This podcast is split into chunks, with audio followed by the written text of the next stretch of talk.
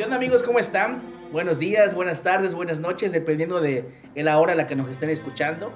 Bienvenidos al segundo episodio de su programa favorito, La Liga del Terror.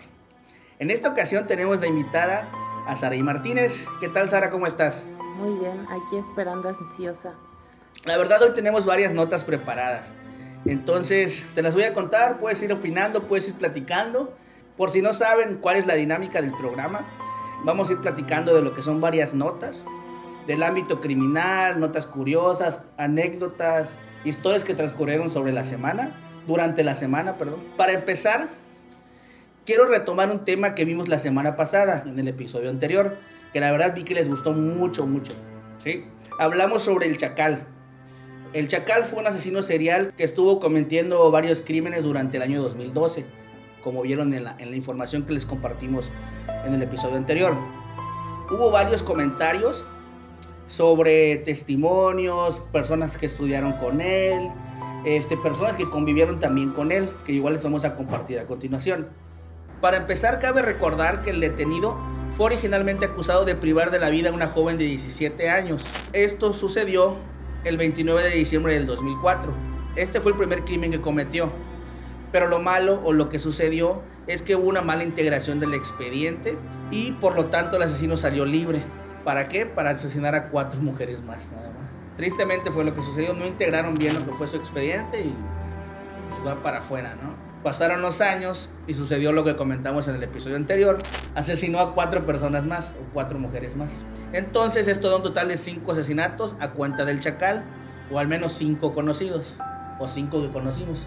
Los que salieron a... Los que salieron a la luz exactamente. Ya si sucedieron otras cosas pues no, no sabemos. No hay una no hay más evidencia de que haya cometido o no confesó más crímenes, porque de hecho, como comentamos, él confesó los, los delitos que, pues, que hizo. ¿no? Claro. ¿Cómo fue que lo relacionaron con el, el, homicidio que ocurrió por el Cebeta? Pues resulta que el día que, que, sucedió eso, que encontraron el cuerpo, también encontraron huellas de, de las llantas de un camión pesado. Okay. Sí, o sea, quedó como que había banqueteado. Entonces banqueteó y quedó ahí el rastro. Por eso se dieron cuenta. Entonces cuando lo detienen, revisan el expediente y se dan cuenta que él trabajaba para esas fechas manejando como conductor de un camión Bahía.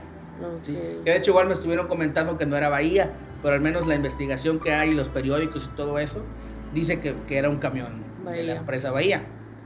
Él trabajaba en Bahía y de hecho corresponde con lo que él declaró a su jefe porque... Eh, pues obviamente al suceder ese accidente, él, él, redactó o le notificó a sus jefes que tuvo ese problema eh, en la carretera. De hecho, al cotejar la llanta que sufrió el desperfecto con las huellas encontradas, coincidieron, exactamente, estas huellas coincidieron al punto de que pues, se dieron cuenta de que Jorge Rosales Piña era el autor material de ese crimen. O sea, coincidió todo, sí, las evidencias. Ahora, ¿cómo se dieron cuenta de que él había cometido lo, los tres asesinatos anteriores a este? Se dieron cuenta debido a que él rentó la casa en la que, en la que vivía de la colonia Solidaridad y dejó los cuerpos, Ay. los tres cuerpos en la fosa. Entonces, pues obviamente el olor pues se sentía. ¿sí? O sea, la casa la rentaba él. La rentó, ajá, ¿Se después. Fue? Ajá. Y dejó ahí a sus... Exactamente. O sea, él la rentó, rentó la casa, se fue. Y pues el, el, inquilino llevaba ahí cinco días y empezó a sentir pues un olor pues no muy grato. Putrefacto. Ajá, putrefacto, así medio, medio feo. Y pues él lo, se lo, lo, declaró a la policía. Okay. ¿sí? Entonces este cuate dio la información de, de, quién le rentaba la casa, quién vivía antes y todo eso. Lo fueron a localizar y él vivía en Forjadores, vivía con sus papás, estaba viviendo con sus papás. Entonces la movilización se pasó para la colonia de Forjadores, lo encontraron, ¿sí?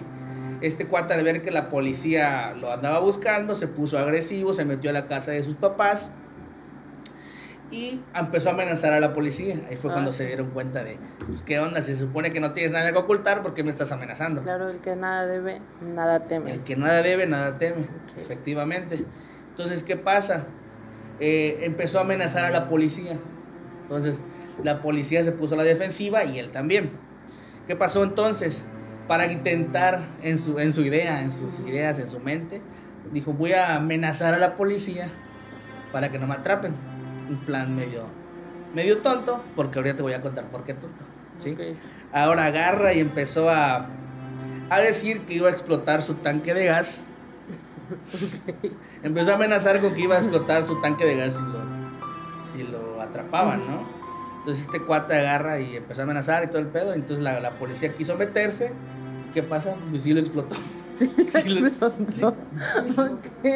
Lo explotó, o sea, Bien. Lo explotó y queriendo aprovechar el, el- el desmadre de, de la explosión del, del tanque de gas, pues quiso huir. Huir. Ajá. Pero pues, no pudo, o sea, no pudo contra toda la policía que lo andaba buscando. Oye, pero sí estuvo muy fuerte la explosión. o sea, Pues sí estuvo medio ¿Sí? fuertecita, ajá, pero pues no, porque la gente quedó aturdida, pero pues aún así. Ah, Sí, la no- bueno, al menos eso dicen las notas, que, quiso aprovechar el aturdimiento para intentar Huir, escapar, escaparse. escapar, exactamente. ¿sí? Entonces lo atrapan y una vez que ya lo atraparon, pues no le quedó de otra más que confesar. Bueno, se defendió entonces. Sí, intentó escapar, Sí. no lo logró, ya que lo atraparon, quiso confesar. O sea, confesó realmente, no puso mucha resistencia. Una vez que lo tenían agarrado, dijo, Ya no, pues ya, tenían, ya. ya ni modo. O sea, agarró y dijo, no, pues yo, yo hice esto a estas dos personas. Pasó un día, agarró y declaró, no, pues no eran dos. Hay una persona más, va a la policía, revisan más abajo de la fosa, encuentran un tercer cuerpo. De ahí viene lo que te comenté, que se dan cuenta de que este cuate trabajaba en los autobuses Bahía y coincidía la declaración que habían dado en el inicio. Ah, ok, le preguntan, no, sí, sí fui yo. Va. Con el primero. Con el, con el, el- el primero que ocurrió un año, bueno, unos meses antes, fue en diciembre del, no, agosto del 2011, Ok. ¿sí? Y los otros fueron en- iniciando el 2012, ¿sí? Entonces ahí son cuatro, más el primero que se comentó, que ocurrió en el 2004, que lo dejaron libre para hacer un total de cinco crímenes. Ok. Eso en cuanto a los, a los crímenes y cómo lo detuvieron. Y Yo leía en los comentarios de Face que había que la persona que encontraron en el Cebeta que no estaba muerta. ¿Es real? Pues las fotos dicen que sí estaba bien. Porque de hecho ya saben que hay periódicos que son Sí, amarillistas. claro. Entonces, en un periódico está la foto de, Ok, bien. de la persona. Ujú. Entonces sí fue, sí fueron cinco en total. Ok. ¿Sí? Entonces sí fueron cinco personas que, pues que se llevó este cuate. O que asesinó. Sí fueron cinco personas las que asesinó el chacal. Entonces ya tenía, él ya tenía, por así decirlo, una carpeta de investigación al, al inicio, ¿no? Nada más se agregan estas pruebas y es que le, le dan su, su sentencia. En los comentarios igual mencionaron que, que hizo la reconstrucción de los hechos. También eso hicieron, o sea, ya que estaba, pues ya que estaba Ya todo. detenido, Ujú. ajá, él pues ya te digo, él como que declaró al final. Lo que pasó fue capaz de ir al lugar, fue, dijo, yo hice esto aquí, hice esto acá, me llevé, luego se lo llevaron al Cebeta, también dijo lo que hizo, a todas las ahorcó. ¿Sí? Ah, a todas las Sí, las ahorcó. Excelente. Ahora vamos a pasar a los comentarios de la gente. ¿Sí? Bien. que nos mandaron, la mayoría son anónimos porque pues no se quisieron, Arriesgar. no se quisieron arriesgar a que No, t- tal vez solo pues no, no se sentían cómodos, tal vez, ajá, ajá, de, exactamente. de que la gente supiera quién era. Correcto. Vamos al primer comentario. Te, sí, cito.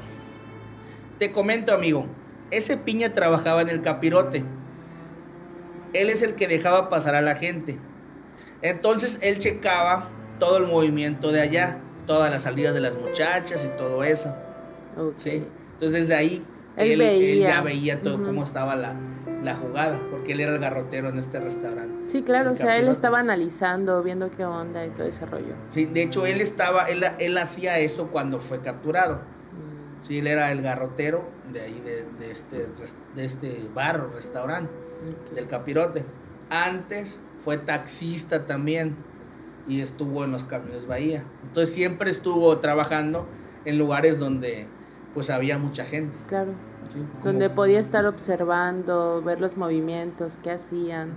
Ok. Exactamente, como que siempre tuvo, hasta eso siempre estuvo en presencia de mucha gente. También Sí. hay que- es para que nos demos cuenta que la neta a veces no sabemos qué onda con la gente. Podemos ver a X persona, X o Y, y no imaginamos todos los problemas o todo. o Todo lo que traen dentro. Todo lo que, que traen adentro. imaginan, piensan, por qué te observan, qué quieren. Exactamente, o sea, sí hay que tener también mucho cuidado con eso. ¿Sí? Ahora, te va, les va una, otro comentario que está un poquito largo. Dice, el famoso Piña era una persona que estudió en la técnica 2. Fue amigo mío y de muchos de mis compañeros. Él era muy tímido en su adolescencia, tanto que por su inocencia sufría de bullying y desprecio de muchas muchachitas de la escuela. No lo bajaban del pendejo de la escuela. Con el paso del tiempo empezó a ser rebelde y se unió a un grupo vandálico, la banda de Soli y de Forja, de colonias ya conocidas. En su carrera de vandalismo lesionó a algunos vecinos, vándalos que vivían en otras colonias cercanas. También sabía que vivía en la colonia Polígono 2. Al parecer tenía un padrastro en casa y había muchos problemas constantes. Efectivamente traía muchos problemas emocionales, que obviamente tenían que ser tratados con urgencia por un profesional. Después de varios años me enteré de los asesinatos que había cometido y no podía creer que esa persona tan tímida y con una mirada de miedo pudiera llegar a tanto. Pero la consecuencia de todo esto, pues ya la saben. Todos los abusos, todos los problemas que, este, que el chacal tuvo, pues lo llevaron, a, cometer, a cometer estos. Que no es que se justifique lo que hace, ¿no? Pero pero sí es importante detectar esas cosas. Por eso no sean malos con sus compañeros niños. Sí, sean buenos, traten de ser buenos. Entiendan a veces que, que no, no todos tenemos los mismos privilegios, no sabemos los problemas que tienen. Que vienen arrastrando otras personas. Y en vez de ayudarlos, los haciéndoles bullying y eso nada más, hacemos que se sigan hundiendo en sus cosas y no sabemos cómo acaban después. Bueno, a continuación vamos a leer un testimonio que la verdad nos dejó un poquito sacados de onda. Se lo voy a pasar a Sarita para que lo lea, ¿sí? Es anónimo el testimonio. Eh, este también es un anónimo, como dijo Mario. Entonces dice, el señor Piña se metió a mi casa hasta la cocina estando yo sola y se hizo pasar por amigo de mi mamá cuando yo le cuestioné que conozco las amistades de mi mamá y que jamás se meterían, llegó una tía y él le dio la misma versión que me dijo a mí, pero la diferencia es que a ella le dijo que era amigo de mi papá.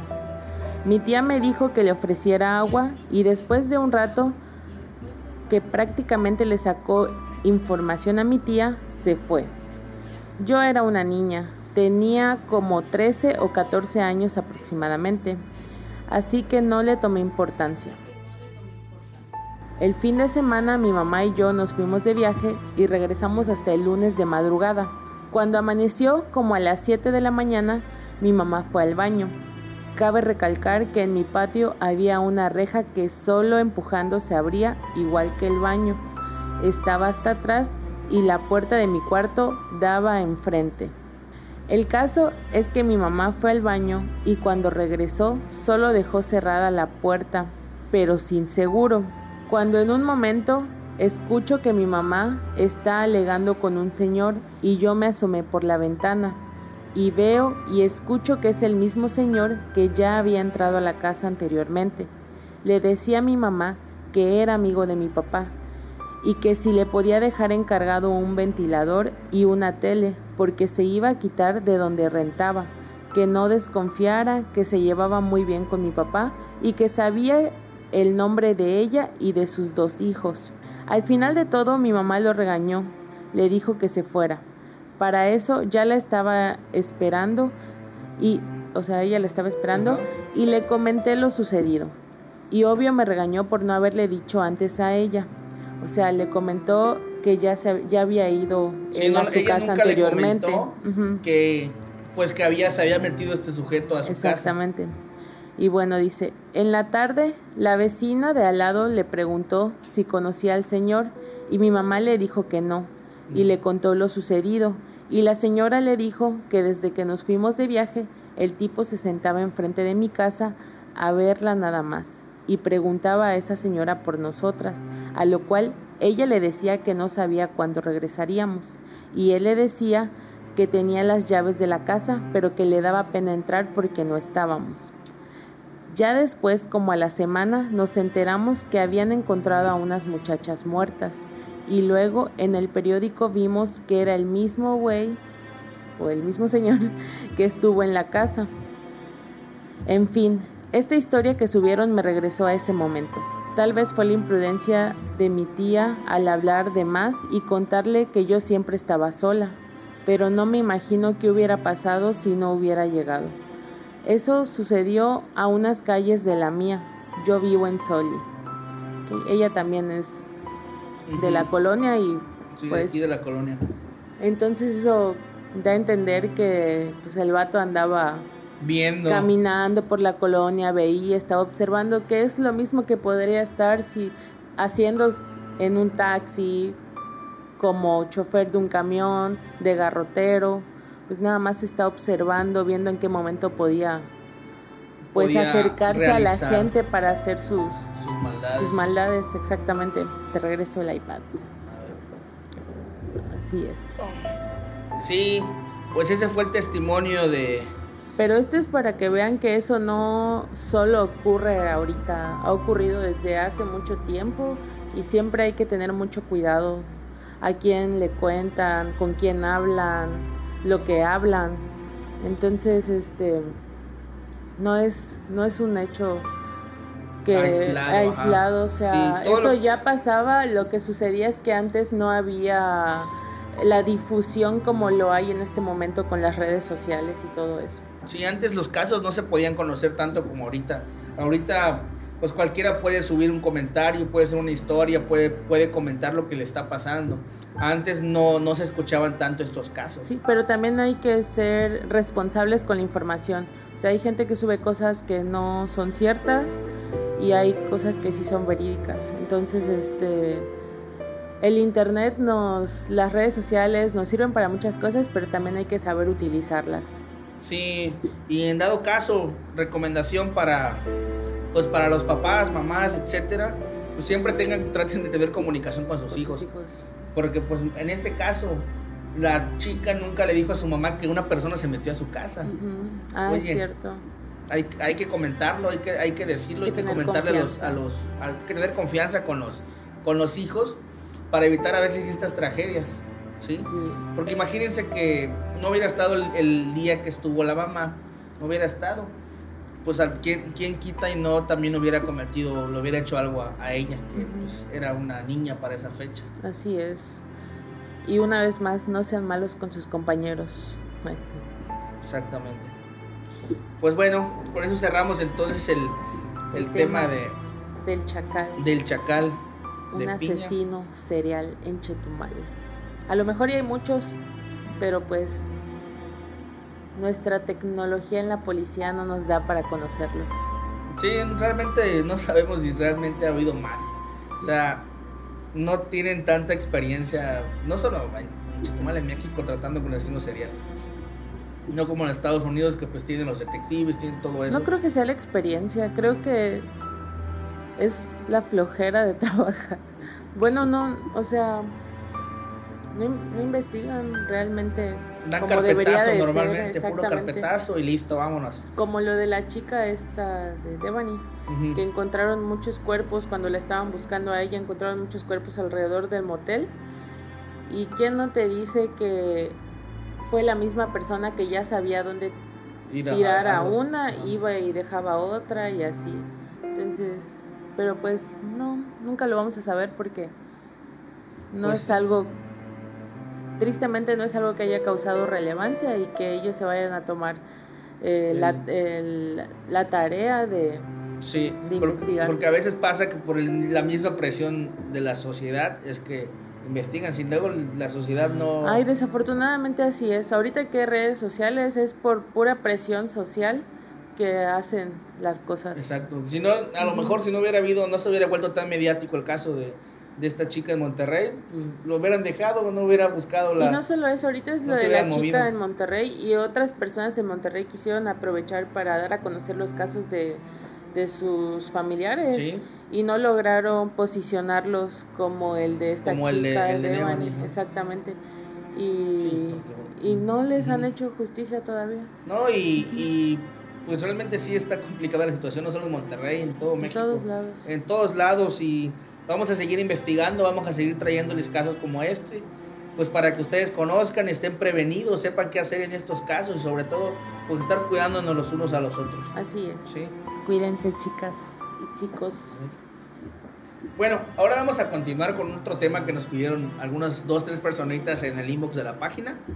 Estuvieron solicitando el tema de una persona que encontraron su cuerpo eh, decapitado en Cocoyol. Si no saben dónde está Cocoyol, Cocoyol está. Búsquenlo en Google Maps. Búsquenlo en Google Maps. está a 5 o 10 minutitos adelante del ingenio azucarero. ¿Cómo se me fue el nombre del ingenio? Ja- del poblado. El poblado, Javier ajá, poblado Gómez. Javier Rojo Gómez, donde está Ocum, entran como camino a la Unión. Para los que no sepan, porque quién sabe, hay luego gente que no sabe dónde están las comunidades. Entonces, ¿qué pasa? En el 2006 encontraron, un campesino encontró el cuerpo, un cuerpo decapitado en su, en su parcela. Entonces, fue lo- una noticia que la verdad igual sacó mucho de onda a la población de Chetumal. Claro. Sí, porque realmente Y de los poblados y de los poblados, o sea, fue algo que sí, la neta, sí sacó de onda. Yo, me- yo sí recuerdo esta noticia cuando, cuando estaba chavo. Fue una noticia que, pues, que sí conmocionó porque mucha gente pensaba que era un el cuerpo era por algún ritual satánico o algo así que habían, que habían hecho, porque para esa fecha estaban de moda No, claro. esas, esas cosas. O al menos esa información se, se puso Sí, de mucho hecho, se, ¿cómo se llama? Para ese tiempo igual se decía que las brujas, que esto, que lo otro.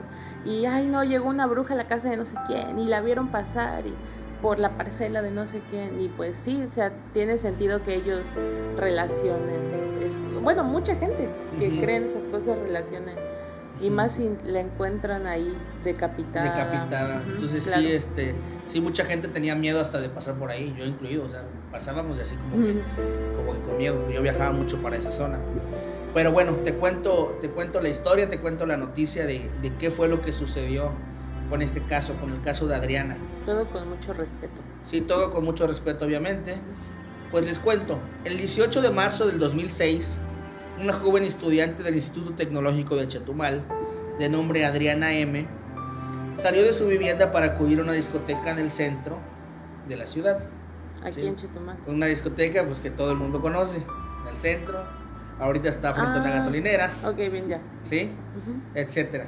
Entonces esta, esta chica Adriana va, va con su novio, con un amigo del novio. Salen, se divierten. ¿Qué es lo que pasa? Salen, beben, obviamente van, echan fiesta, como tú lo quieras llamar, se divierten.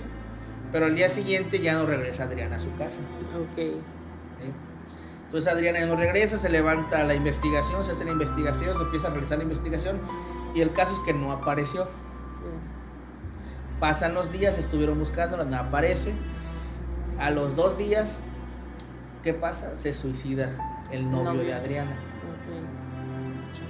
Entonces se quedan así de, oye, ¿Qué onda? si no hizo nada malo, ¿por qué te suicidas? O sea, se tiró del segundo piso de su casa. Se agarra, se tira y pues se muere este cuate. Al día siguiente es que el campesino se encuentra el cuerpo decapitado de, de Adriana. Su familia la reconoce por la ropa que, que traía llevaba. puesta. ¿Y qué pasa? Pues no fue cuando conmocionó a toda la gente de Chetumal. ¿Y a quién atrapan? Pues la- las únicas personas que, que estuvieron con Adriana o los que vieron irse con Adriana era el novio y un amigo del novio. Entonces que la gente pensaba que era el novio, o al menos eso era lo que... lo- pues la principal sospecha, porque pues obviamente se fue con él. ¿sí? Pero pues el novio al ya no estar vivo, pues se fueron contra El amigo. el amigo. Revisaron el, el vehículo y encontraron lo que fue rastros hemáticos, o mejor dicho, rastros de sangre. De sangre. ¿sí? Entonces, pues eso, pues puso las alarmas o las alertas de que, pues oye, le hicieron algo en el, en el, en el coche, Claro. ¿sí? Y pues la fueron a, a dejar tirada allá. Entonces se fueron contra el amigo del novio, pero ¿qué pasó con el tiempo? Lo dejaron en libertad por falta de pruebas. Entonces este sujeto pues anda en, en libertad, lo dejaron en libertad y ahorita anda libre. ¿Sí? Entonces no por falta de pruebas. no confesó nada. No, él no nada. confesó nada, pasó el tiempo y lo dejaron en libertad por falta de pruebas. ¿Sí? Ok. Terminando con este caso, hasta ahorita sigue entonces así, ¿no? Sin, no... Sin, pues sigue no abierto el justicia, expediente. por así Sí, decirlo. no hubo justicia. Ujú. No se encontró el responsable. Para nada. Entonces, ¿En desde... qué año fue eso? Esto fue en el año 2006, ¿sí? De- desde el 2009 no se ha realizado ninguna investigación ni nada, o sea, te digo, ya el expediente quedó abierto, ya no se ha seguido moviendo para, para buscar quién fue el culpable y sabes, lo peor del caso, lo peor del caso es que nunca apareció la, pues, la cabeza de, la muchacha. Sí, Entonces, este, los padres, hay videos donde se ve que los padres pues piden nada más que se les entregue pues lo que resta de su hija. sí, claro. Sí, sí, para poderles dar, darle sepultura. Sepultura. Y pues ellos ya estén tranquilos porque traen ese pendiente pues de que nunca pudieron enterrar pues a su hija. Cerrando con este caso, en diciembre del 2018, en el Boulevard Bahía, ahí cerquita de la Avenida Universidad, apareció una cabeza, un cráneo, no una cabeza, cráneo. apareció un cráneo. Solamente apareció el cráneo, entonces eso hizo recordar este caso Ok. y mucha gente empezó a, a decir o a Especular, comentar, ¿no? especular Ujú. de que era la, la, La cabeza la de, cabeza de, de esta chica. Ok. Pero pues hicieron pruebas y nunca se, se pudo decir con certeza o comprobar que era pues la, la, La el extremidad que ajá, de- faltaba. de, De de esta Adriana. Qué Y triste. pues hasta la fecha está este caso abierto y sin encontrar al culpable.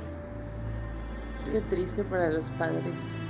No, pues obviamente es feo porque pues tú sales a divertirte y pues ya, como dicen, ya no sabes si vas a regresar en ocasiones.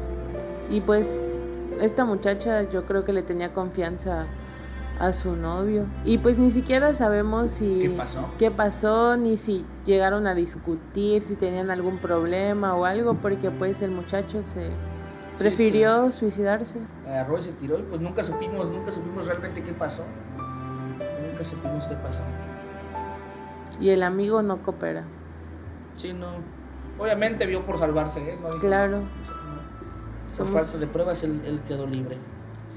Pues bueno, Tengan cuidado, no confíen ni en sus novios. no le confíen en nadie. Nadie. Ni en su propia sombra. Pero bueno. Perfecto, vamos a las notas cortas que hubo esta semana. Para empezar, Ajá. no sé si viste en las noticias que hubo un caso que igual sacó de onda mucho a la, a la gente. Este caso ocurrió en Novec, a unos 10 Ah, minutitos antes. Perdón. Unos 10 minutos antes de llegar a, a Felipe Carrillo Puerto. Es una comunidad. ¿sí? Te explico qué pasó y ahorita me das tu, tu opinión. Resulta que hubo, hubo una persona, un, un muchacho, al- del cual falleció su mamá, su madre. ¿sí? Pasa, la entierran, todo normal. La enterraron. Y a los días resulta que él tuvo, un- bueno, se maneja la versión de que él tuvo como una visión o como que escuchó que su mamá en un sueño, en alguna visión, le, le habló para decirle que no estaba muerta. Que la, oye, no, pues sácame. Realmente decían que quería la señora que la sacaran a pasear, que estaba encerrada, que no estaba muerta. ¿Sí? ¿Y qué pasa? Que pues este cuate de tanto que lo escuchaba, pues fue a la tumba de su mamá. No se le ocurrió otra idea más que desenterrarla. Agarró, la desenterró, abrió el ataúd la, y se la llevó. Entonces la, se la lleva, la pone en su triciclo y se pone a, darla, a darle vueltas. A dar el rol. Y se va a dar el rol, se va a dar la vuelta con su mamá y la señora ahí en el triciclo. Bueno, el cuerpo del- de su mamá en el triciclo. Qué impactante. Y él, ajá, y él andaba ahí paseando, andaba dando vueltas por la comunidad. Lo cual, pues sí saca de onda a la Sí, gente. claro. Fíjate que tú vas tranquilamente caminando y pues ves a un, a un güey ahí con un triciclo y con una Un pues, cadáver. un cadáver ahí paseando. Afortunadamente el cadáver pues no estaba pues tan tan descompuesto, o sea, todavía se Se veía conservaba. se conservaba porque Ujú. no tenía mucho tiempo. Ok. Pero sí, imagínate que lo ves, ver algo así sí debe de, de ser medio traumatizante. Y fíjate que es lo, lo, lo más cañón, bueno. Ajá, sí, podría ser que fue temprano, fue a las 8 de la noche. Entonces todavía había movimiento, por más que sea una comunidad, pues sí hay, sí hay bastante movimiento todavía a las 8 de la noche. La gente anda pues en la calle todavía. Entonces sí está medio tétrica esa, esa imagen. Pues sí, no es algo que esperes todos los días, no es algo que creas que vaya a suceder, pero pues, ¿qué estará pasando en la cabeza de ese muchacho para que, o sea, para tomarse eso así tan en serio ir y, y ¿cómo se llama? exacto.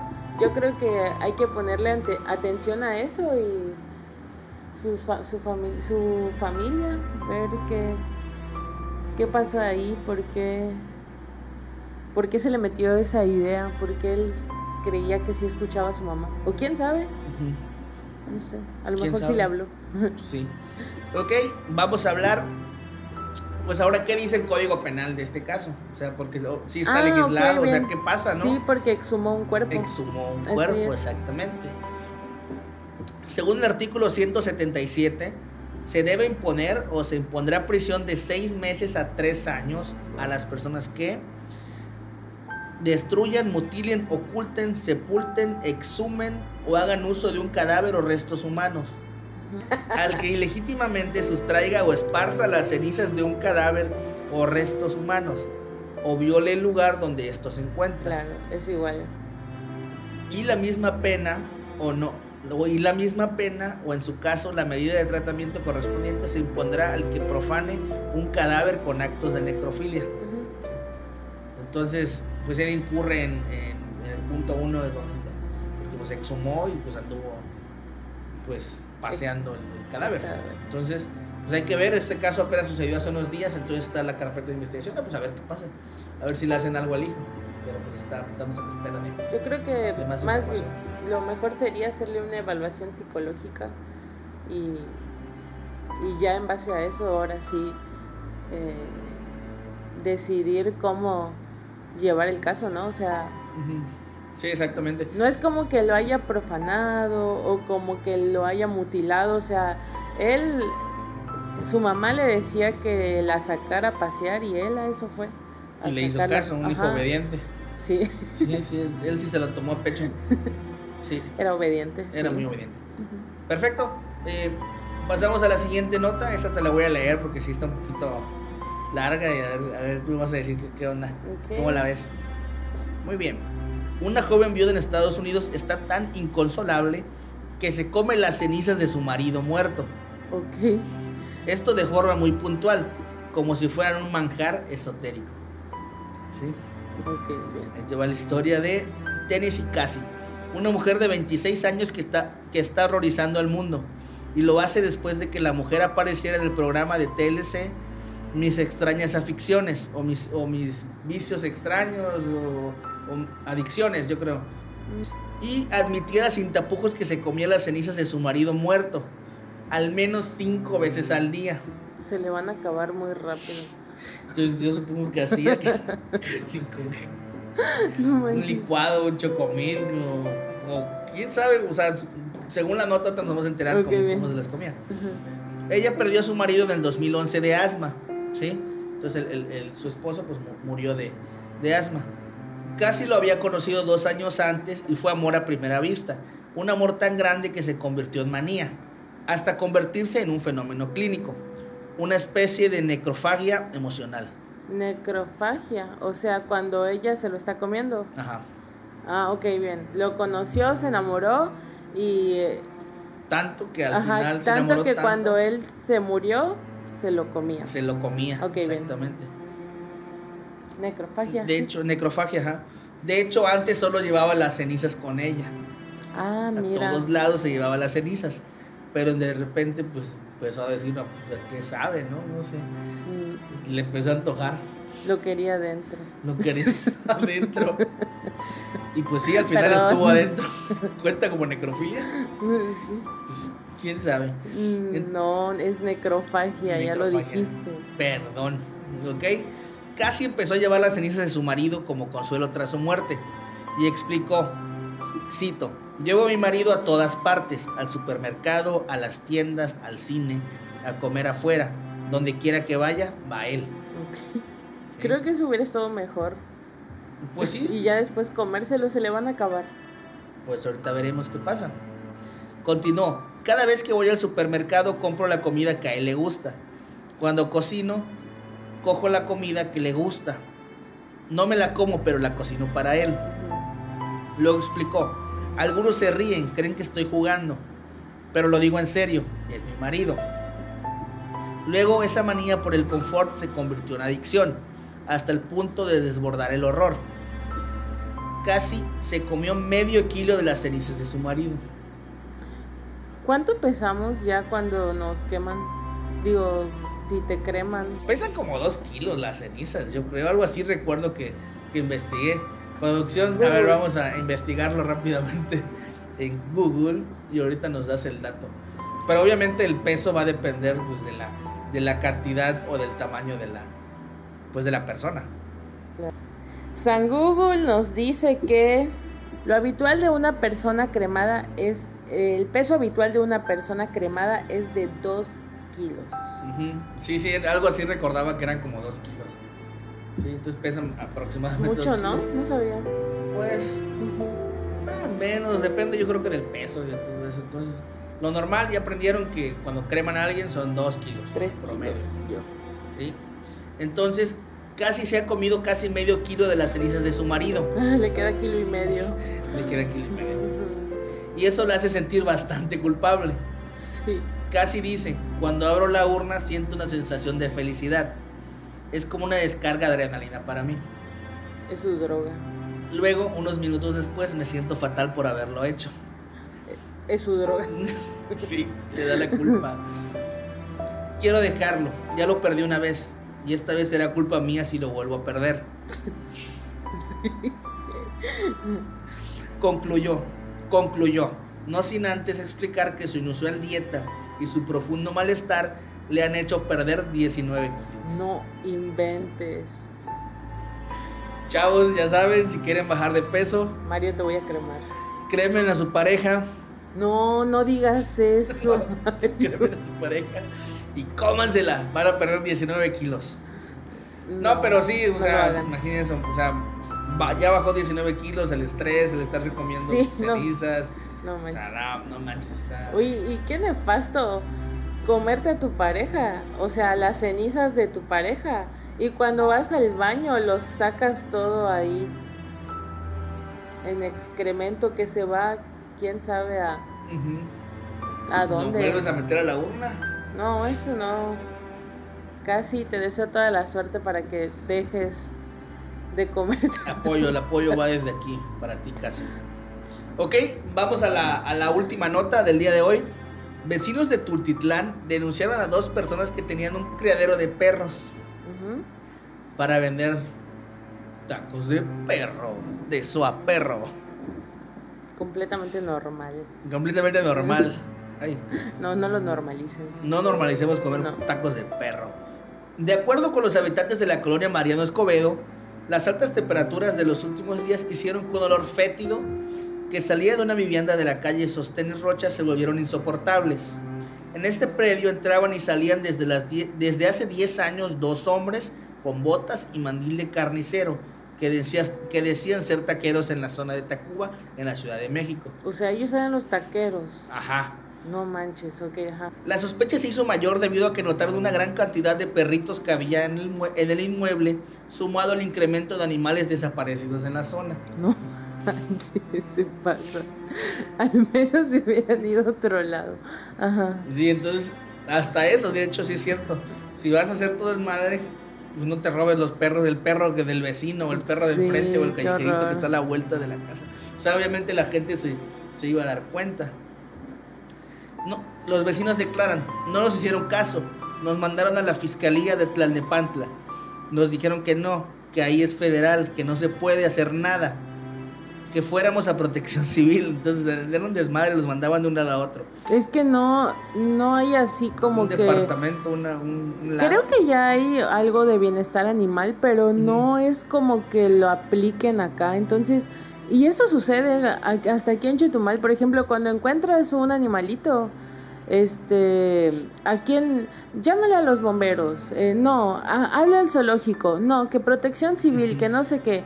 Y en una situación así como de los de, perritos, tú llamas porque según hay un, una línea para que llames que es de bienestar animal y nunca te contestan o te dicen, ah, sí, ya vamos, o tu folio de seguimiento es este y, y de ahí no pasa, de ahí no pasa.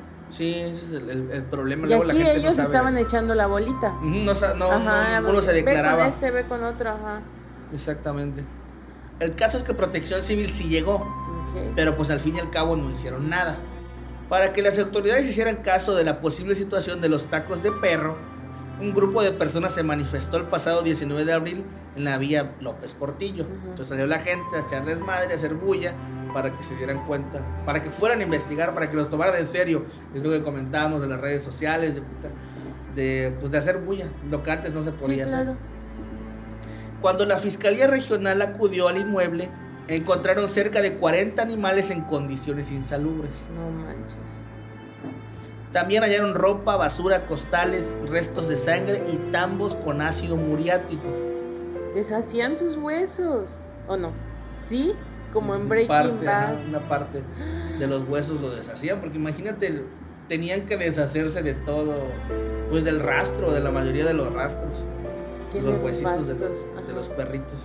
Las autoridades de seguridad detuvieron a dos personas que se identificaron como Julio César N y como Julio César y Jorge. Ellos fueron trasladados a la Fiscalía de, de Cuautitlán, donde enfrentan los delitos de allanamiento de morada, maltrato animal y salubridad. El descubrimiento de osamentas y rastros de sangre se suman a los huesos de perro encontrados en el predio invadido por los presuntos taqueros. Ah, estaban invadiendo, ok, bien. Indicios que serán integrados a la carpeta de investigación. Mientras tanto, los detenidos continúan en, en prisión, indicó la Fundación del Mundo Patitas en sus redes sociales. Mundo Patitas, yo los he escuchado. Mundo Patitas. Sí, en Facebook. Sí, entonces un montón de gente que comía tacos de su perro, esos tacos de 2, 3 pesos en Ciudad de México. Y los miércoles de a peso. y los miércoles de a peso hemos visto tacos de 2 pesos, de 2.50 de a peso. Son de dudosa procedencia. No los coman. No los coman si no quieren morir en el intento. Pero sí, o sea, obviamente llevaban años hasta eso, llevaban 10 años ya viviendo ahí. Pero qué bueno que los vecinos se pusieron las pilas, hicieron todo para que les tiraran su negocio y, y salvaron a los perritos. Y pues al final y al cabo, pues sí, están rescatando perritos, 40 perritos, que ahora obviamente pues tienen que ser, pues apoyarlos, tienen que pues, tratar de darles un hogar. Ajá, pero es difícil, es muy difícil, pero pues ojalá y sí lo logren. Sí, de hecho todavía dijeras, pues los alimentaron. No. Les dieron de comer, los trataron bien, pues como un criadero de cualquier otro animal. Pero no. Pero no, los tenían en malas condiciones. Carne de mala calidad. Así es. Pero bueno, esa fue la, última nota que, que, teníamos para el día de hoy. Entonces con esto cerramos el episodio de hoy. Te agradecemos mucho, Sara, los comentarios que nos, que nos hiciste. No, gracias a ti por, por hacer que cambiara a Cheng hoy, No, gracias por invitarme. Hoy. próximamente. Gracias por invitarme hoy. Este, espero que hayamos aprendido algo. Está muy, está muy crazy el mundo. Sí, el mundo está loco. Sí. Una película muy famosa de hace años. Y es desde hace mucho tiempo todo esto. Pero está, estuvo todo muy interesante. Estuvo chido. Lo mismo, gracias a ustedes por, por vernos, por escucharnos. Ya saben que nos pueden eh, escuchar eh, pues en, en, Facebook, nos pueden escuchar en Spotify, en su plataforma de podcast favorita. Y nos despedimos. Hasta luego, pasen buenas noches. Buenas noches.